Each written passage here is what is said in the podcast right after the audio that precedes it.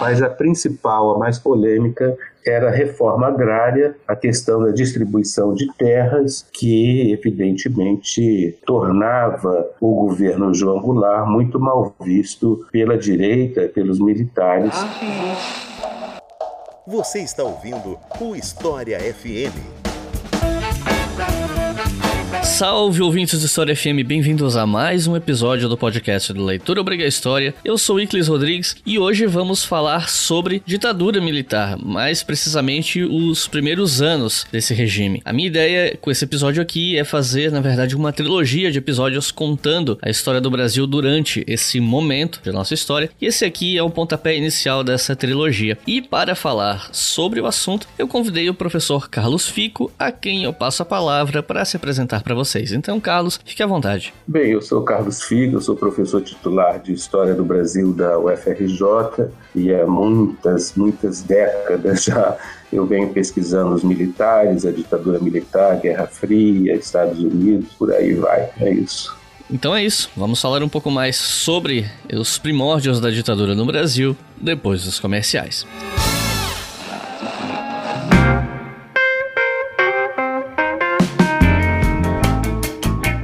Então, gente, além do anúncio do Apoia-se que eu sempre faço aqui, hoje eu queria fazer um anúncio um pouquinho diferente, que na verdade é um pedido para vocês compartilharem esse episódio do História FM por aí. Porque hoje, dia 13 de dezembro, que é o dia que oficialmente esse episódio está indo ao ar, é o aniversário de um dos momentos mais infames do Brasil contemporâneo, que foi o AI-5. Se você não sabe o que é AI-5, não se preocupe, esse episódio vai falar sobre isso, você vai aprender, vai entender o que, que é. Mas o fato é, justamente por conta desse aniversário de algo tão infame é que possivelmente algumas pessoas vão acabar falando sobre isso nas redes sociais e tal. Então eu queria pedir para, caso você esbarre com essas discussões, que você passe esse episódio para as pessoas para instruir elas do que, que foi, do que significou esse momento. Mas, mesmo que você não veja nenhuma discussão sobre esse assunto, eu queria pedir para, caso seja possível, você apresentar o História FM para alguma pessoa que você sabe que gosta de história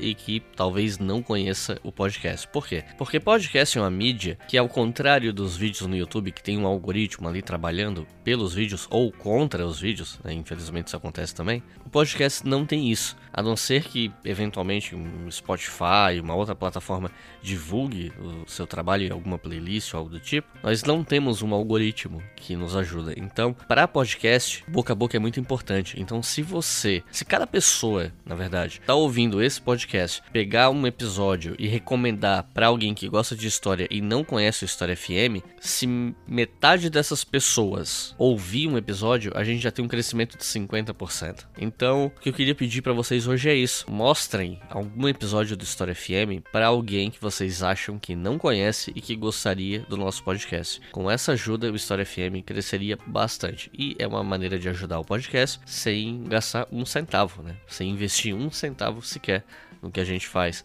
caso você não possa contribuir. Mas, se você puder contribuir, nós temos a nossa campanha no Apoia-se. A partir de R$ reais por mês, que é um valor bem baixo para quem tem alguma renda. Eu sei que tem muita gente que infelizmente não tem renda nesse momento e tá tudo bem, cada um ajuda como pode, mas para quem tem uma renda fixa, dois reais por mês é um valor muito irrisório, muito baixo e vocês ajudam na manutenção desse programa aqui e na expansão do Leitura Obriga História como selo de produção de podcasts. E se vocês apoiarem com 5 reais por mês, vocês podem ouvir os episódios do História FM, do Colunas de Hércules e do Estação Brasil com antecedência. E os nossos novos apoiadores e apoiadoras são Gabriel de Oliveira, Gabriel Figueiredo, Ana Paula Costa, Alana Reich, Ailton Júnior, Paulo Moura, Samuel Batista, Ramon Faquin, Rafael Aires, Pedro Freitas, Rainan Carvalho, Leonardo Scapim, Jefferson Leal, Matheus Colares, Ricardo Marini, Flávia Gomes e Felipe Mondim. Muito obrigado, pessoal. Vocês fazem esse podcast existir, não só vocês, mas todas as outras pessoas que nos apoiam.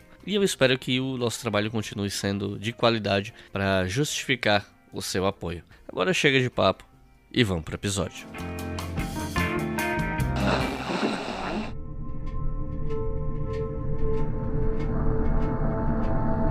Eu queria começar essa conversa falando sobre alguns antecedentes ideológicos do golpe de 64 e, para isso, eu acho que a gente pode começar falando do momento que o João Goulart, que era vice do Jânio Quadros, assumiu a presidência depois da renúncia do Jânio. Quando a gente fala de antecedentes da ditadura, dá para voltar até, sei lá, o último mandato do Vargas, coisa e tal, mas eu acho que aqui a gente tem um contexto um pouco mais próximo, né, que eu acho que ajuda didaticamente o pessoal a entender o contexto. Então eu queria te perguntar como é que foi esse contexto da chegada chegada ao poder do João Goulart, levando em consideração que ele levantava desconfiança de vários setores da sociedade civil por conta de uma postura que era considerada mais à esquerda na época e tal. Lá se vão 60 anos, né, desde a crise de 1961 com a renúncia do Jânio Quadros. Na época, a nossa Constituição de 1946 permitia que o eleitor escolhesse um candidato de uma chapa para presidente da República e pudesse votar até mesmo em outra chapa no vice-presidente, por exemplo. Então não era obrigatório, como hoje, escolher uma chapa. E com isso houve a eleição do Jânio Quadros, mas o vice eleito não foi o vice da chapa do Jânio Quadros, mas o João Goulart, que era trabalhista, tinha uma longa tradição no trabalhismo junto a Getúlio Vargas, era considerado mesmo herdeiro político do Getúlio Vargas, de modo que nós ficamos na, na eleição de 1960, eles assumiram logo no início de 61, com essa configuração algo estranha, né? um presidente eh, conservador, apoiado pelo partido de direita da época, o DN, e o vice-presidente trabalhista, de algum modo assim relacionado com a esquerda, embora João Goulart não fosse propriamente de esquerda ou comunista. Mas quando houve, poucos meses depois da posse, o presidente Jânio Quadros, numa situação, uma tentativa de autogolpe, ele renunciou na esperança de que a população fosse para as ruas clamar pela sua volta e mesmo que o Congresso Nacional resistisse a essa renúncia. No entanto, nada aconteceu como ele planejou. O Congresso Nacional aceitou simplesmente, reconheceu, recebeu a renúncia, nomeou o o presidente da Câmara, Ranieri Mazzilli, para assumir. Isso porque o João Goulart não estava no Brasil. Ele havia sido enviado para uma missão comercial na China, parte desse plano golpista do Jânio Quadros, porque a China é comunista, então todo mundo ia dizer, tá vendo, ele é esquerdista mesmo, está lá na China. E com isso, então, os três ministros militares lançaram uma nota dizendo que não admitiriam a volta do vice-presidente ao Brasil para assumir a presidência, como a Constituição mandava, criando uma enorme crise, né? porque, evidentemente, era uma questão óbvia, legal. Se o presidente renunciou, tem de assumir o vice-presidente. Então, os três ministros militares criaram essa crise muito grande, quase levou o Brasil à guerra civil. Então, a razão pela qual João Goulart estava envolvido nessa situação crítica era porque ele era o vice-presidente e porque na época a Constituição permitia a eleição de nomes de chapas diferentes para presidente e vice. E exatamente quais eram as propostas que João Goulart tinha que irritavam esses setores da sociedade? O que que o Goulart pretendia fazer de concreto que era visto como uma ameaça? Ou talvez o que ele de fato fez e que foi encarado, foi mal visto por certos setores, né? E ele tinha apoio popular para essas ideias, para essas propostas que incomodavam esses setores? É, na verdade, nesse momento, em 1961, ele não tinha proposta de coisa nenhuma, né? porque ele era candidato a vice-presidente, já por uma segunda vez ele seria vice-presidente, porque ele havia sido também vice-presidente de Juscelino Kubitschek, de modo que ele estava na expectativa apenas de exercer essa vice-presidência, que é um cargo quase decorativo, embora na época até o vice-presidente presidisse o Congresso Nacional conforme nós copiamos da Constituição norte-americana ele tinha essa imagem negativa justamente por ser o herdeiro político negativo, eu digo, diante da direita, dos militares. Né? Por ser o herdeiro político de Getúlio Vargas, Getúlio era muito mal visto tanto pela direita quanto pelos militares, e pouco antes, João Goulart tinha sido ministro do Trabalho de Getúlio Vargas e propôs um aumento do salário mínimo de 100%, que desagradou muito os empresários, desagradou muitos militares. Então ele era visto com esse perfil de getulista, próximo da esquerda, próximo dos comunistas e, e populista, né? era chamado de populista, ou seja, um político que se preocupava, inclusive genuinamente, com a pobreza, com a miséria, embora ele mesmo fosse muito rico, um latifundiário. E contava com apoio popular, claramente. Tanto que foi eleito vice-presidente duas vezes nesse tipo de eleição, né, em que contava o voto para vice-presidente, conforme eu já expliquei. Então, ao contrário do que o Jânio Quadros supunha, não houve uma comoção popular pedindo seu retorno. O que houve foi uma forte manifestação liderada pelo governador do Rio Grande do Sul, Leonel Brizola, exigindo que João Goulart pudesse assumir a vice-presidente, a famosa rede da legalidade,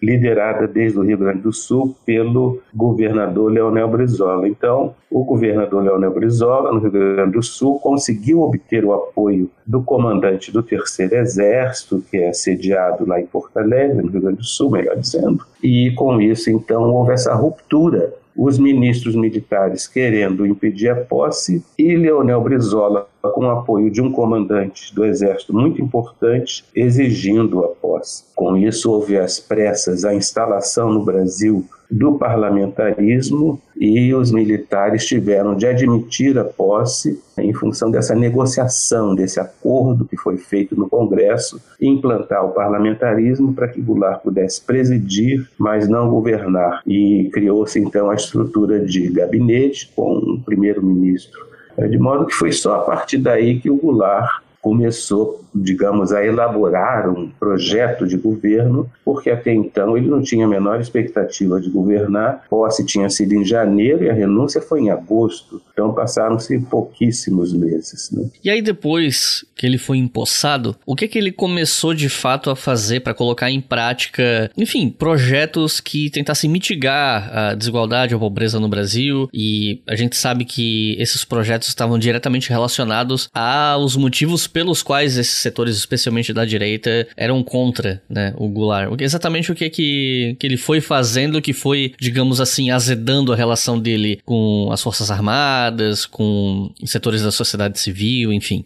É, a relação dele com as Forças Armadas já era bem ruim, né? tanto que os ministros militares tentaram impedir a posse dele. O que ele fez foi uma situação até bastante complicada, né? assumir o governo nessas condições, sem ter todos os poderes da presidência da República, num regime parlamentarista totalmente inusitado na tradição republicana. Então, de início, ele tentou negociar, estabelecer um clima, vamos dizer, de negociação com os setores mais conservadores e também com os sindicatos, com os trabalhadores com os quais ele era ligado, é, mas isso não deu certo, então ele foi, ao longo do período, se aproximando mais das propostas da esquerda e daí o surgimento é, dessas chamadas reformas de base. Né? As reformas de base eram o cerne, vamos dizer, das propostas do governo de João Goulart,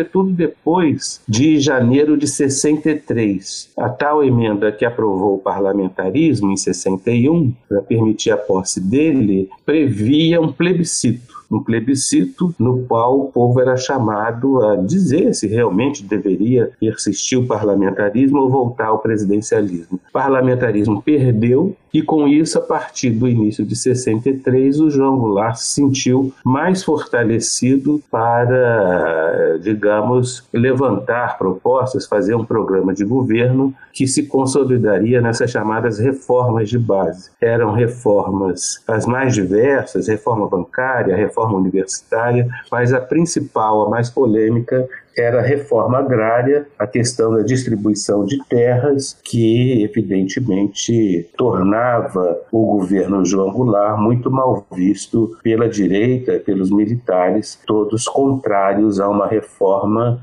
que, diga-se de passagem, a proposta dele nem era radical, mas essas reformas todas eram, vamos dizer, uma versão mais branda é, de propostas da esquerda comunista. Enfim, ele tentou fazer um conjunto de mudanças, reforma habitacional, por exemplo, que, no entanto, foram muito mal vistas pela direita, que a partir de então passou a, vamos dizer, fazer uma desestabilização do governo Goulart, dizendo que ele levaria o Brasil ao comunismo com essas reformas, que ele implantaria aqui uma república sindicalista nos moldes do peronismo argentino, enfim, uma série de iniciativas de campanha publicitária, política mesmo, com filmes, palestras, propaganda na televisão, nos cinemas, dizendo que ele era esquerdista e que levaria o Brasil ao comunismo, que era falso, mas foi uma campanha bem sucedida, inclusive com apoio de empresários e do governo norte-americano.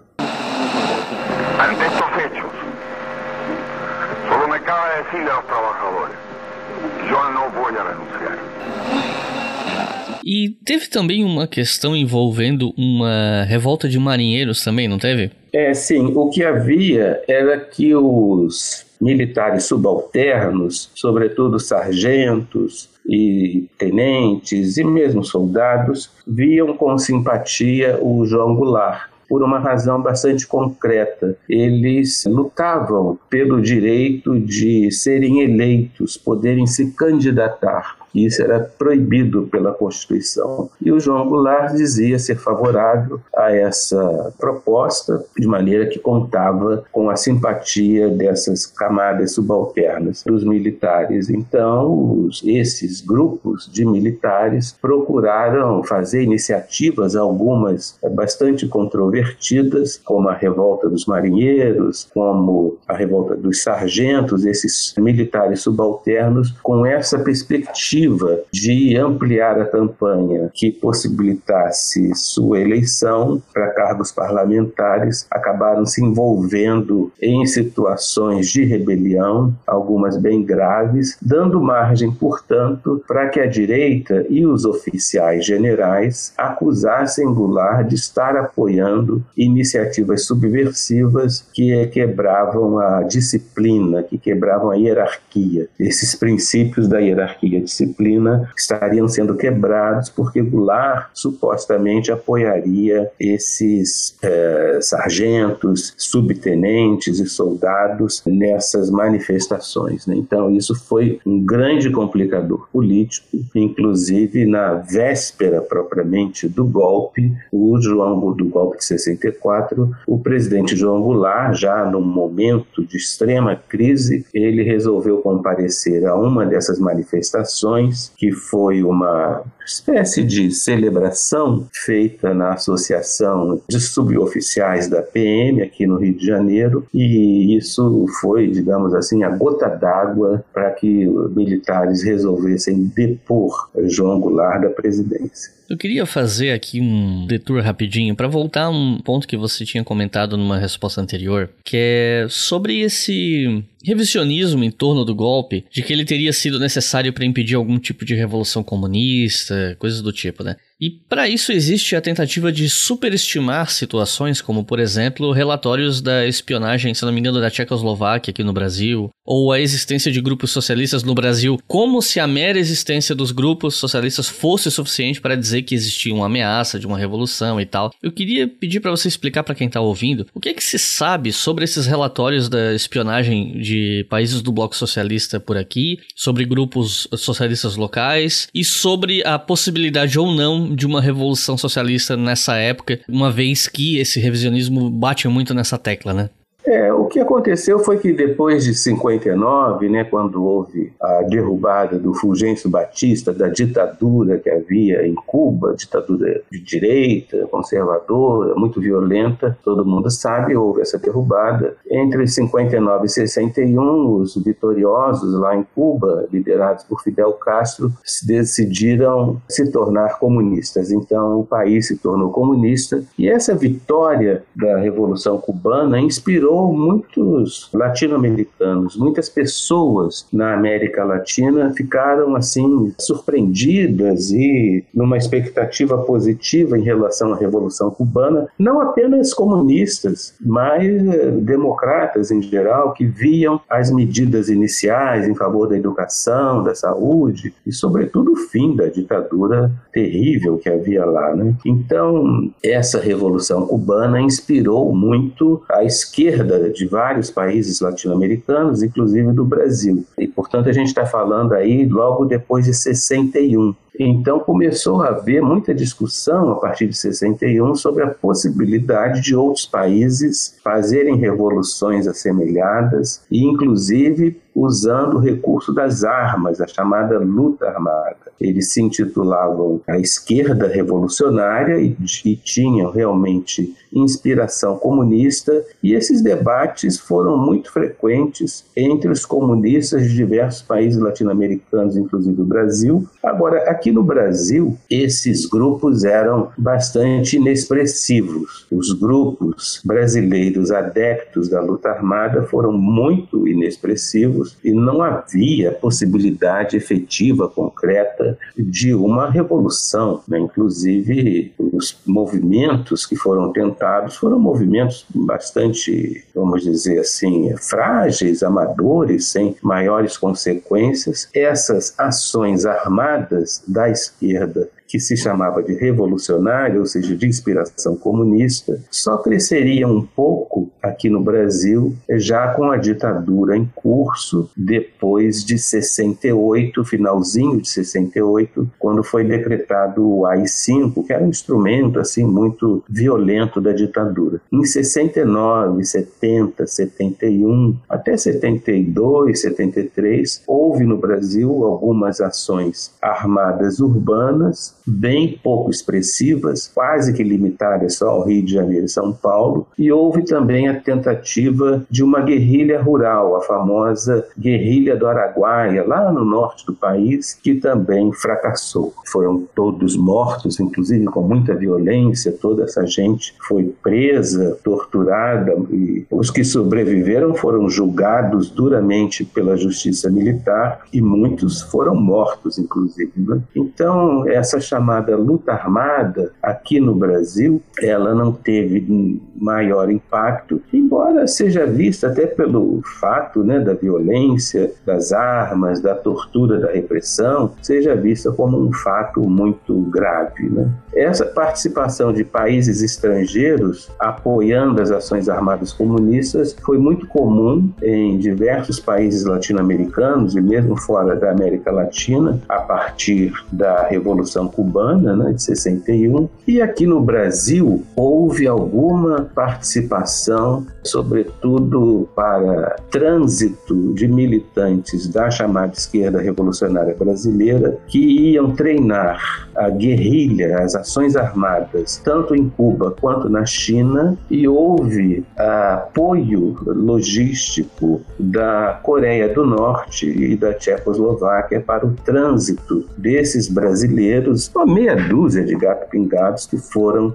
fazer treinamento, treinamento inclusive eu boto muito entre aspas, porque esse treinamento de guerrilheiros, dos poucos guerrilheiros brasileiros em Cuba e na China foi muito precário, tudo improvisado, uma coisa bastante amadora. Mas realmente houve o apoio da Coreia do Norte, o apoio da Tchecoslováquia, mas isso não teve impacto, vamos dizer assim, a não ser fomentar uma repressão da parte da ditadura militar cada vez mais violenta. Né?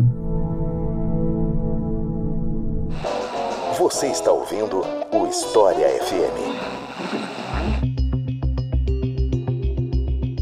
Nesse momento, eu queria te perguntar algo que não pode faltar nesse episódio, não só pela importância do tema, mas também porque é um tema que você pesquisou muito, o seu trabalho é referência nesse assunto no Brasil, que é a participação, o papel dos Estados Unidos no golpe de 64. Como é que foi essa participação? É, os Estados Unidos, naturalmente, depois da Revolução Cubana, ficaram impactadíssimos, né? Porque Cuba fica ali praticamente quase que a nado, né? Estou exagerando um pouco, mas fica muito próximo da costa norte-americana. Então, o governo norte-americano, eu diria até mais o Estado norte-americano, tomou uma decisão de não admitir uma segunda Cuba, né, como eles diziam, ou seja, nenhum outro país latino-americano poderia ser comunista, isso seria inadmissível. Então, os sucessivos governos norte-americanos se pautaram dessa maneira e, inclusive, com ações de invasão militar em países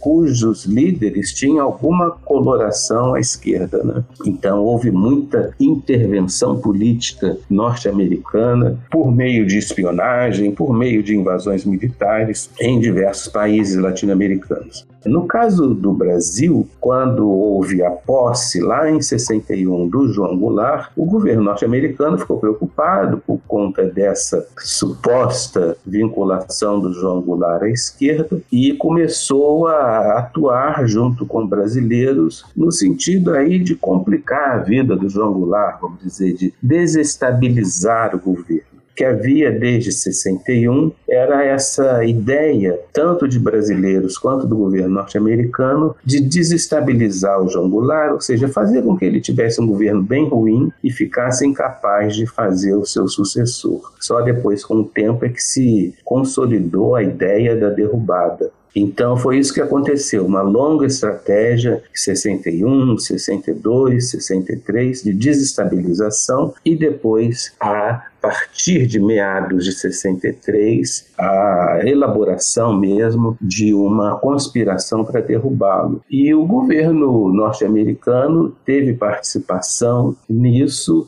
Primeiro, na campanha de desestabilização, como eu disse, dando dinheiro mesmo. Dinheiro que era empregado para fazer filmes, para publicar panfletos, para fazer propaganda política contra Goulart. E depois, na campanha de conspiração para a derrubada, o governo norte-americano elaborou planos de contingência que previam o envio de tropas, armamentos e combustível para o Brasil, o que de fato se deu o embaixador norte-americano no Brasil, Lincoln Gordon, acabou convencendo o Departamento de Estado, né, o Ministério das Relações Exteriores lá norte-americano, a fazer isso com a tese de que Goulart implantaria uma república sindicalista que depois tornaria comunista, o que era uma loucura completa, um devaneio, mas convenceu o Departamento de Estado que então acabou aprovando esse plano. Né? Se os brasileiros iniciassem um movimento de derrubada do Goulart, como de fato iniciaram,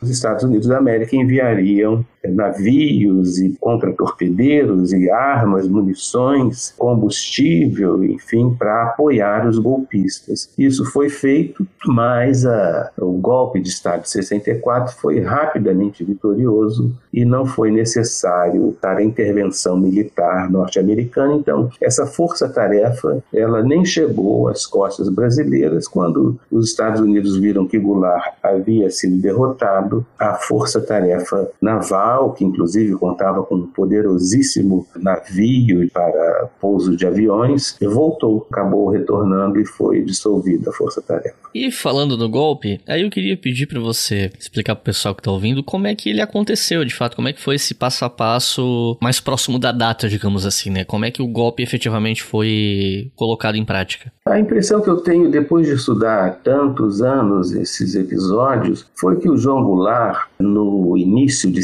64, ele percebeu que já estava derrotado, sabe? E então ele afrontou assim a realidade com iniciativas politicamente muito perigosas, né, como essa que eu mencionei de comparecer a essas cerimônias, celebrações de militares subalternos, dando a impressão de apoiar os subalternos para ter meios de resistir e mesmo de dar um golpe. Havia muito essa especulação de que o próprio João Goulart é que estaria preparando um golpe, o que é falso. A gente não tem nenhuma evidência empírica disso, mas essa especulação era frequente. Então, o João Goulart ele tinha enviado no início do período legislativo de 64 as suas propostas finalmente de reformas de base, propostas concretamente definidas. Ele demorou muito a fazer isso, só no início de 64 enviou e então houve uma recepção muito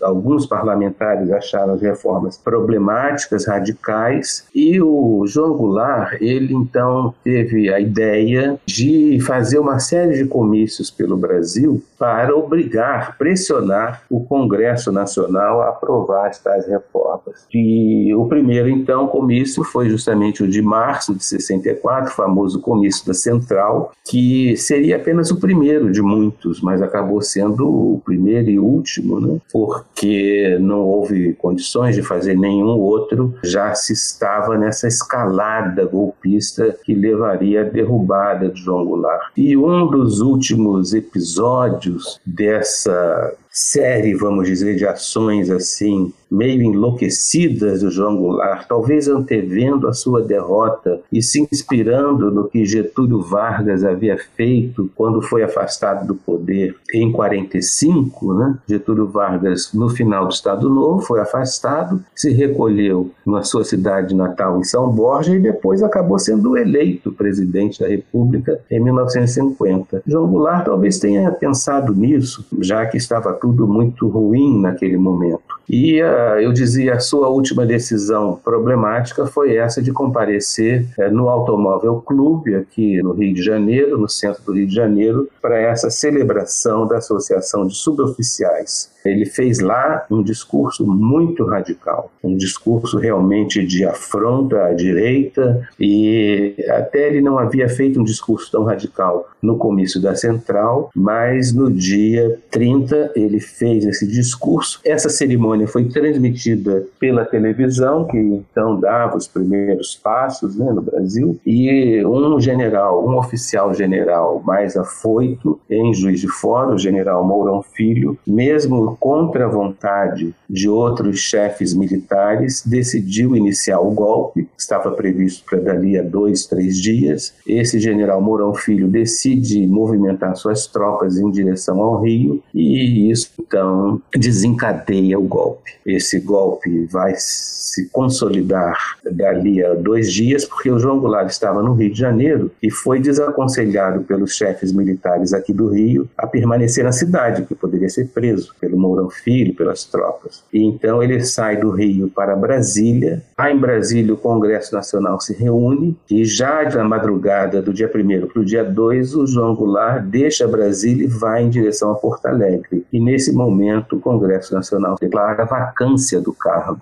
uma declaração é, ilegal, inconstitucional, porque o presidente estava em território nacional, mas ainda assim o Congresso declarou a vacância, consolidando o golpe. Né? Então, o golpe, como muitos de nós dizemos, foi um golpe realmente civil-militar, né, na medida em que o Congresso Nacional declarou a vacância da presidência da República, embora Goulart ainda estivesse voando de Brasília para Porto Alegre. Então, em termos gerais, foi assim que aconteceu o golpe.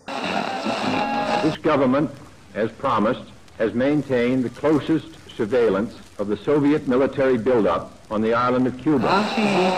E eu queria aproveitar que você comentou justamente sobre essa coisa do golpe ser civil-militar que é para falar sobre essa nomenclatura, mas também sobre essa nomenclatura que é usada de que o regime teria sido uma ditadura empresarial militar, né? Porque, de fato, houve participação civil no golpe. Só que, sim, uma coisa é você ter parcelas da população civil que são contra o governo. Outra coisa é você ter parcelas que participam ativamente do golpe e do, digamos assim, do regime em si, né? Da parte procedimental da violência de Estado ou da implementação dos interesses do regime. E e aí eu queria te perguntar que setores da sociedade civil que apoiaram diretamente, participaram diretamente do golpe desses primeiros anos de regime, assim, setores como, sei lá, imprensa, por exemplo. O que, que a gente sabe sobre isso? É, houve um apoio amplo né, ao golpe da classe média, de muitos setores da classe média, nas né, famosas marchas da família com Deus pela liberdade, promovidas pela Igreja Católica, também apoiou o golpe. A imprensa, a grande imprensa, né, já pedia a renúncia do João Goulart, então isso também favoreceu o golpe de Estado. É claro que os militares, majoritariamente, e os empresários também, que já vinham participando daquela campanha campanha de desestabilização que eu mencionei antes, de maneira que havia muita gente apoiando esse golpe. E eu chamo o golpe de civil-militar não por conta desse apoio, né,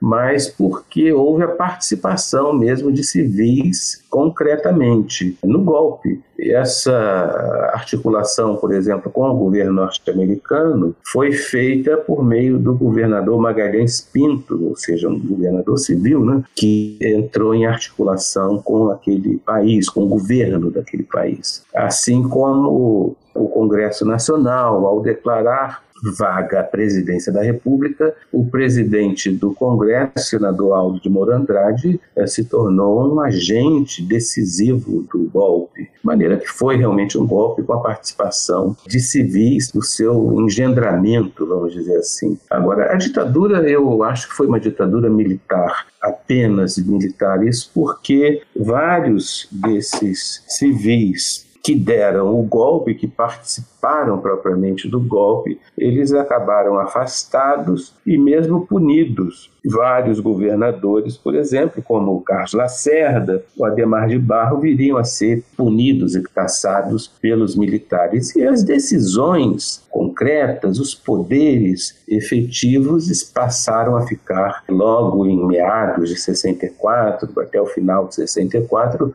na mão dos militares, de modo que eh, me parece correto falar em ditadura militar embora se possa falar em golpe civil-militar. E tem um aspecto que me parece importante, é que essas discussões elas são às vezes um pouco nominalistas, ou seja, muita gente tem a impressão que dar nome a um episódio qualquer é suficiente para entendê-lo. Isso evidentemente não é verdade, e até porque se a gente fosse classificar o golpe de 64 adjetivando conforme os grupos que apoiaram, a gente teria que chamar o golpe de militar, civil, empresarial, religioso, midiático e mais não sei o quê. Então isso não faz sentido, é uma discussão às vezes um pouco infrutífera, né? porque a questão concreta é entender o processo histórico e não apenas debater nomes. Ainda em abril de 1964, o Marechal Castelo Branco foi nomeado presidente. E aí eu acho que é interessante a gente entrar num assunto de como a alternância de presidentes foi usada pelo regime como uma maneira de tentar fazer parecer que o país não era uma ditadura, tentando se desvencilhar daquela imagem de um ditador perpétuo, de uma ditadura mais, entre aspas, tradicional, do ditador que fica no poder até a morte ou até ficar muito debilitado para governar, aquela coisa toda. E aí, aproveitando disso, eu queria te perguntar como é que funcionava a política política institucional durante esses primeiros anos de ditadura, não só em termos de presidência, mas assim, governos estaduais, prefeituras, como é que funcionava uh, essa política institucional na época? Havia eleições em algumas dessas instâncias, tinha, sei lá, votação para vereadores e prefeitos, mas não para governador, ou então só não tinha para presidente. Como é que funcionava a política institucional nessa época? O processo é o seguinte: o governo Castelo Branco seria apenas a complementação do governo Jânio Quadros. Né? Jânio Quadros foi eleito em 60, assumiu em 61, o mandato na época de cinco anos, então ele deveria governar até que houvesse eleições em 65. Mas acontece que ele renunciou, então assumiu o vice-presidente e deveria haver eleições em 65, mas houve o golpe e assume então primeiro o presidente da Câmara, Ranieri Mazzilli, finalmente o Congresso Nacional faz uma eleição indireta porque os militares, um comando supremo militar que se instalou logo depois do golpe, impõe uma lei de exceção, chamado Ato Institucional, seria o primeiro depois de vários, e esse ato institucional então declara que o Congresso terá de escolher um presidente não, para completar o mandato ainda do Jânio Quadros. Então, veja, quando houve o golpe, havia expectativa de eleições em 65. o cidadão que seria eleito pelo Congresso, eleito entre muitas aspas, né?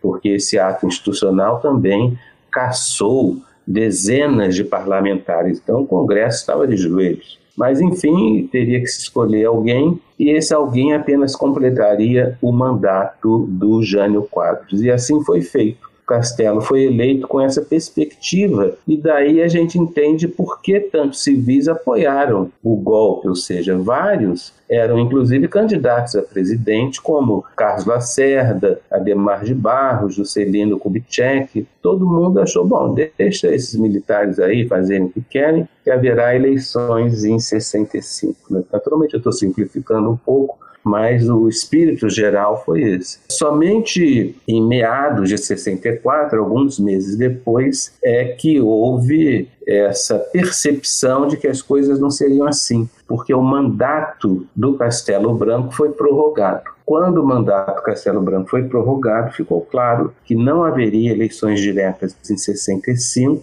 Se estabeleceu o sistema de eleições indiretas pelo Congresso Nacional, que era evidentemente contado, graças aos instrumentos de cassação de mandatos e tal, e também na sequência houve a eleição Castelo Branco ele concordou com essa prorrogação do seu próprio mandato, estabelecimento de eleições indiretas para presidente, mas as eleições diretas para governador de 65 foram mantidas. E ocorre que dois governadores em Minas Gerais e na Guanabara, antiga estado da Guanabara, foram eleitos candidatos de oposição. Então, os militares mais radicais impuseram a eleição indireta também de governadores, e assim foi até a primeira eleição direta para governador, novamente, só aconteceria já no finalzinho da ditadura, em 1982. E por isso nós ficamos sem eleições diretas para presidente, para governador governadores de estado e para muitas cidades também não havia eleição para prefeito porque eles prefeitos de capitais eram escolhidos pelos governadores e prefeitos de cidades consideradas de segurança nacional também. Então todo o processo eleitoral foi conspurcado, embora, como você tenha dito, os militares tenham criado esse sistema de rodízio para simular uma espécie de mandato na presidência da República com o propósito de se distinguir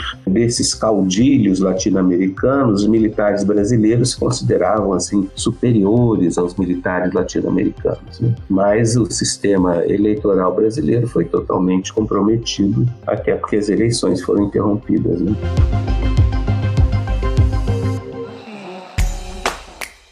Se você quiser colaborar com o História FM, você pode fazer isso via Pix, usando a chave leituraobrigahistoria@gmail.com. E assim você colabora para manter esse projeto educacional gratuito no ar.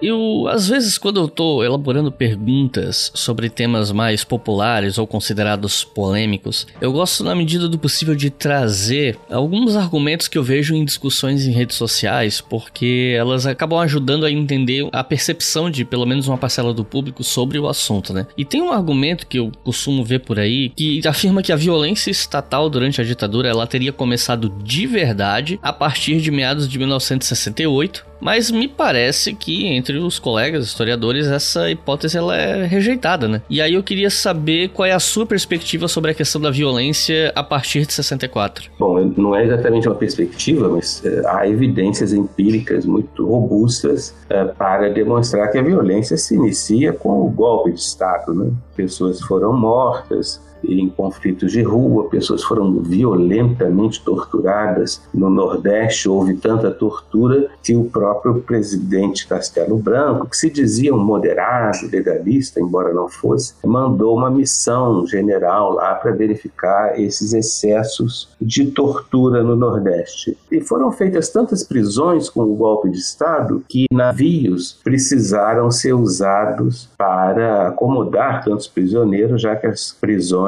não davam conta. Então houve muita violência, é um equívoco completo achar que só houve violência depois do AI-5 no final de 68. Realmente essa violência ficaria muito mais sistematizada e brutal depois do AI-5, mas desde o golpe de 64 houve violência, censura, arbitrariedades, prisões ilegais, sem a devida enfim, comunicação à justiça, e sem falar na violência mais óbvia, né, da tortura e dessas prisões, enfim, tudo isso aconteceu desde 64. Não há o que questionar em relação a isso, porque as provas são óbvias e ululantes. E foi já no governo do Castelo Branco que os atos institucionais começaram, né? Você até já tinha mencionado um e tal. E aí eu queria que você explicasse para o pessoal que está ouvindo o que, que eram exatamente atos institucionais, né? E sobre quais assuntos versavam os primeiros quatro atos institucionais, né? É, os atos institucionais são diplomas legais, entre aspas, que não existiam na tradição brasileira. Né? Não, não há na tradição brasileira nada disso. Então, a ditadura, os militares, eles queriam ter uma espécie de regulamentação para impor o seu projeto autoritário de saneamento da sociedade. Né? A sociedade vista como despreparada, os políticos vistos como corruptos, o suposto risco, né, que era uma maluquice, mas enfim, do comunismo, da subversão, eles queriam aplicar essas punições revolucionárias para supostamente corrigir os rumos do Brasil e para isso demandavam uma norma legal. Então, os juristas de direita que auxiliaram sempre as ditaduras, desde o Estado Novo, mas também a ditadura militar, criaram essa coisa né, que não existia na tradição brasileira, nunca mais existiu, os chamados atos institucionais são então regulamentos com cara de lei, né, com força de lei, embora sem a legitimidade legal, porque estão longe de serem aprovados pelo Congresso ou coisa parecida. A ideia era ter apenas um. O ato institucional de 9 de abril seria o único ato institucional dando esses poderes revolucionários para suspender direitos políticos, caçar parlamentares e outras punições também que previa, com prazo, inclusive, para aplicar essas punições que iria até meados de 64. Ocorre que, quando houve a eleição de governadores de oposição em 65, os militares mais radicais exigiram do presidente Castelo Branco a reabertura dessa temporada de punições. Então, veio um novo ato que justamente foi chamado de AI2, né, já que era o segundo, e com isso, então, houve nova temporada de punições, de suspensão de direitos políticos, etc. Houve a extinção dos partidos políticos que existiam desde 45 e também, como eu já mencionei, a proibição das eleições diretas. Então, os atos seguintes, o ato número 3, ele regulamentou a eleição indireta de governadores e o ato número 4, o Castelo Branco lançou para fazer uma espécie de mini constituinte. Ele obrigou que o Congresso Nacional aprovasse às pressas, no finalzinho já de 67, uma constituição completamente arbitrária, autoritária, para incorporar na Constituição mecanismos de segurança do Estado eh, bem violentos. Então, esses primeiros atos, o AI-1, que não tinha esse 1, né, depois ele ficou conhecido como AI-1, foi o primeiro, de 9 de abril de 64, que implantou a ditadura, vamos dizer. O AI-2 foi o resultado de uma pressão da linha dura para reabrir a temporada de punições em função, usando esse pretexto aí, né, dos dois governadores de oposição que foram eleitos, o AI-3 regulamentou a proibição de eleições diretas para governador e o AI-4 impôs essa constituição aí completamente autoritária. O AI-5 é o mais famoso, né, viria já no governo de Costa e Silva, é o ato que realmente consolida todo o arbítrio e a possibilidade de punições, inclusive sem prazo, de maneira que deu plenos poderes à ditadura militar. And tell our enemies that they may take our lives, but they'll never take our freedom!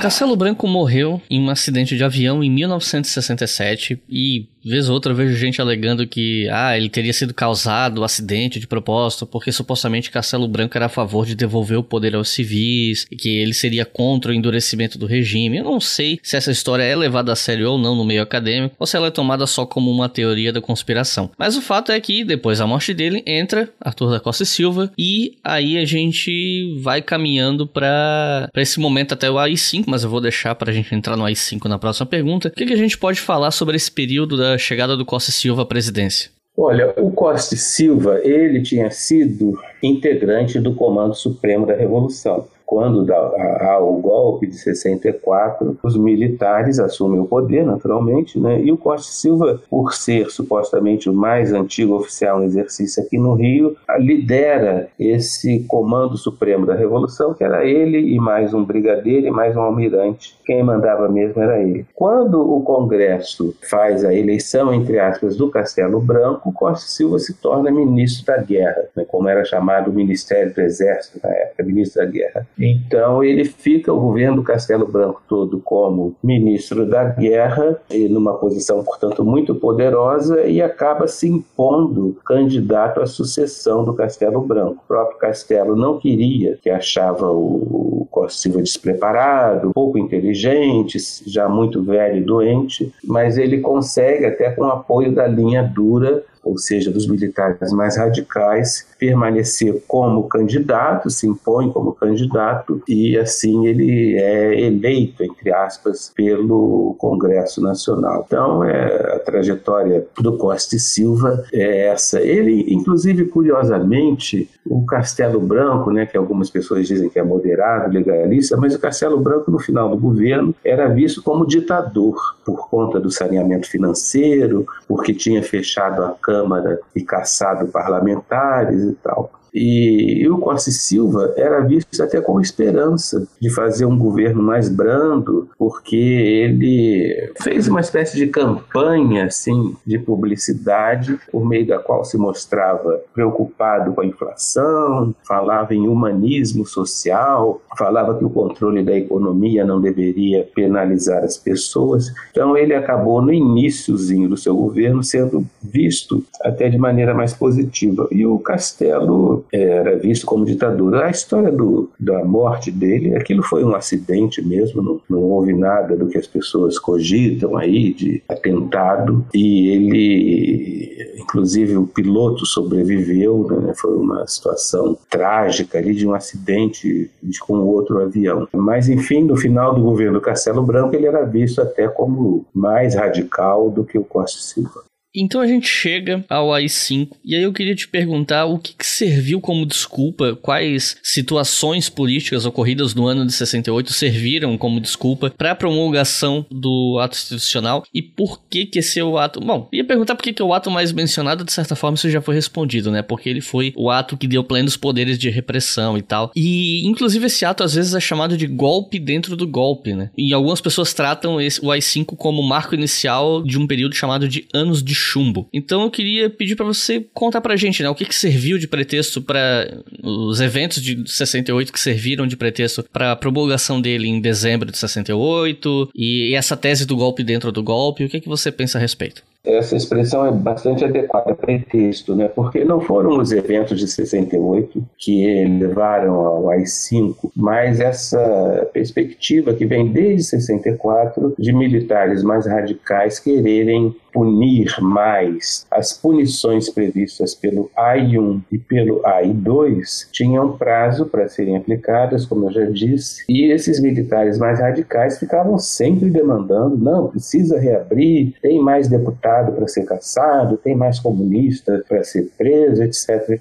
Então, o que houve em 68 foi que os estudantes eles estavam fazendo um movimento estudantil forte aqui no Rio de Janeiro, inclusive em torno mesmo de questões estudantis, como bandejão e coisas do gênero, mais vagas, etc. E a polícia militar aqui do Rio reprimia duramente essas manifestações e numa dessas repressões houve a morte de um estudante, Edson Luiz, num bandejão que era chamado de calabouço, em março de 68. Esse assassinato do estudante Edson Luiz, que estavam lá protestando, os estudantes, mais um protesto contra a ditadura, é, por mais vagas, mais verbas para o ensino, etc. E gerou uma comoção muito grande, porque os estudantes saíram em passeata, levando o corpo do Edson Luiz até o prédio onde hoje é a Câmara dos Vereadores aqui no Rio. Isso foi fotografado pelos jornais que não estavam sob censura, porque o AI-2 de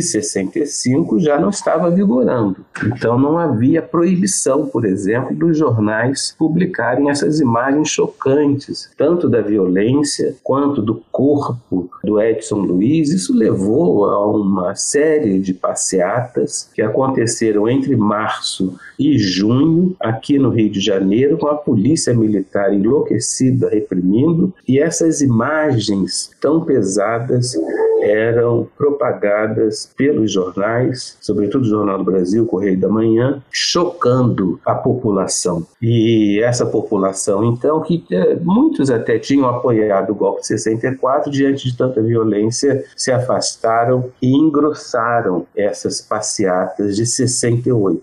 Os militares mais radicais aproveitaram essa movimentação dos estudantes para, a partir de junho, fazer uma série de provocações, invadindo, por exemplo, universidades, a Federal do Rio, a Universidade de São Paulo, até mesmo a Universidade de Brasília, onde estudavam muitos filhos de deputados. Essas invasões levavam aqui, os estudantes acabavam reagindo, então havia aquele clima de conflagração que esses militares radicais queriam usar como pretexto para exigir um novo ato institucional. Na invasão da UNB, da Universidade de Brasília, houve muita violência e, na sequência, um deputado na Câmara dos Deputados fez um discurso criticando violentamente os militares e os militares usaram esse discurso famoso na verdade foram dois discursos, o Márcio Moreira Alves, como pretexto para exigir de Costa e Silva a decretação de um novo ato, que foi esse ato institucional número 5, que deu plenos poderes aos militares. Então, toda essa dinâmica social de 68, social e política, que se inicia com o assassinato do Edson Luiz, acabaria sendo utilizado pelos militares da linha dura para, por meio de provocações, ações para demandar esse instrumento arbitrário tão grave que foi o AI-5. Então, o que aconteceu foi isso. É um pretexto, mas realmente, desde 64, esses militares já pediam instrumentos radicais de punição. E alguns militares falaram que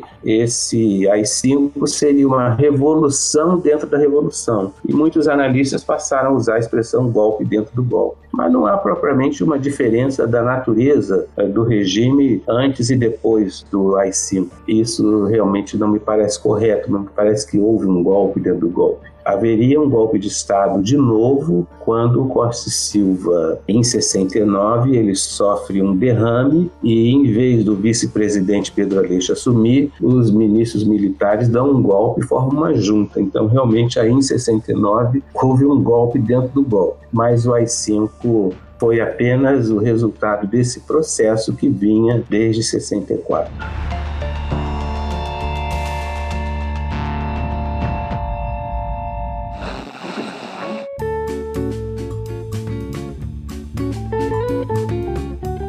Recomendações de leitura para quem ouviu o episódio, se interessou e quer aprender mais sobre esses primeiros anos. Na verdade, se alguma das recomendações for sobre todo o período da ditadura tal, não tem problema, não precisa ser especificamente sobre esses primeiros anos, mas é, eu queria saber o que, que você recomenda para quem está ouvindo e quer estudar esse assunto, um, dois ou até três livros para quem está começando. Olha, tem uma literatura muito ampla né, sobre a ditadura militar, já a historiografia brasileira ela é bastante avançada, bastante sofisticada nesse campo, se desenvolveu muito nesses últimos anos. E tem, eu, em vez de livros, eu prefiro mencionar alguns autores que são especialistas. Então, os livros desses autores que eu vou mencionar, qualquer deles são excelentes para uma iniciação nesses esses estudos sobre o golpe e os anos iniciais. Eu diria que, por exemplo, os trabalhos do Daniel Arão Reis são de alta qualidade, né? ele tem estudos muito importantes sobre o regime militar e a configuração social do regime militar. Os trabalhos do professor Marcos Napolitano, da USP de São Paulo, Marcos Napolitano, inclusive, tem um livro de história geral, vamos dizer assim, da ditadura, editado pela editora Contexto, que é de, alto nível, muito boa qualidade, bem compreensível, com uma linguagem muito clara. Marcos Napolitano também é um grande autor. Marcelo Ridente, de Campinas, também tem trabalhos importantíssimos sobre a luta armada e tantos outros que eu poderia citar. Né? Existem muitos trabalhos que são de divulgação mais ampla para o público mais amplo, é, como por exemplo os livros, a grande coleção de livros do jornalista Hélio Gaspari. O livro inicial dele, A Ditadura Envergonhada, da coleção toda, eu acho que é um dos melhores e fala justamente desse período aí inicial da ditadura. Né? Eu não vou citar os meus livros, mas eu tenho também trabalhos de divulgação é, que o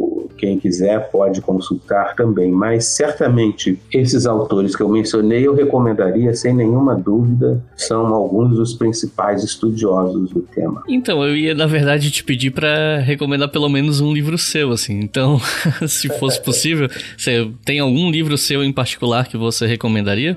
Também eu tenho um livro especificamente sobre o golpe de 64, que se intitula O Golpe de 64 Momentos Decisivos, é da editora Fundação Getúlio Vargas, eu lancei em 2014. E esse livro é pequenininho, a editora encomendou justamente um livro que fosse para o grande público, então eu procurei fazer com uma linguagem bem acessível e que não fosse muito longo, sem muito aparato de erudição, nem notas de rodapé. Então esse é um livro que eu acho que é adequado para quem quer ter uma compreensão inicial, embora bem rigorosa, né, me amparei em todas as minhas pesquisas, é justamente do golpe de 64 e desses momentos iniciais. Então, Carlos, alguma consideração final para o pessoal que está ouvindo? Olha, eu acho que esse tema é muito importante. A gente precisa compreender bem o que foi a ditadura militar, até para se contrapor a esses negacionismos né, que tem havido no Brasil em relação ao suposto lado bom da ditadura. Não há lado bom nenhum em nenhuma ditadura e nem se deve supor que autoritarismo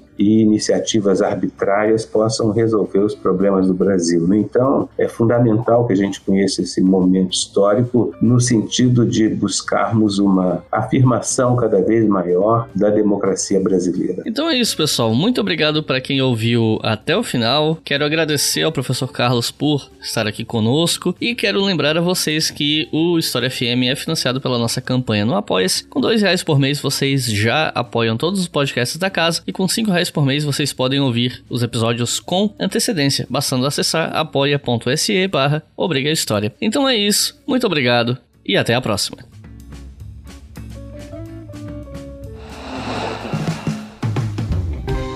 Este podcast foi financiado por nossos colaboradores no Apoia-se. Acesse apoia.se barra Obriga História e contribua para manter este projeto educacional gratuito no ar.